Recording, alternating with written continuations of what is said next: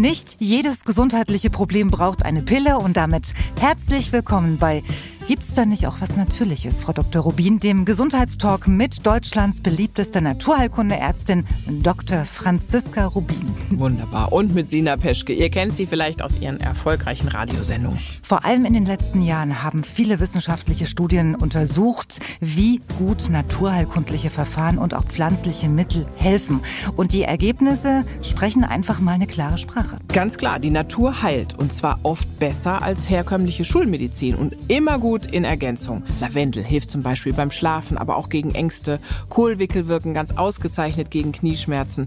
Und Äpfel senken sogar unseren Cholesterinspiegel. Gibt's da nicht auch was Natürliches? Mit Dr. Franziska Rubin und mit Sina Peschke. Demnächst überall, wo es Podcasts gibt. Ich habe sogar noch einen Rest von, wie hieß es nochmal? Ashwagandha? Ashwagandha, ja Ashwa dann. Siehst du, Ashwagandha. Wirkt das auch kalt? Mm, bestimmt. Hauptsache, Du trinkst es.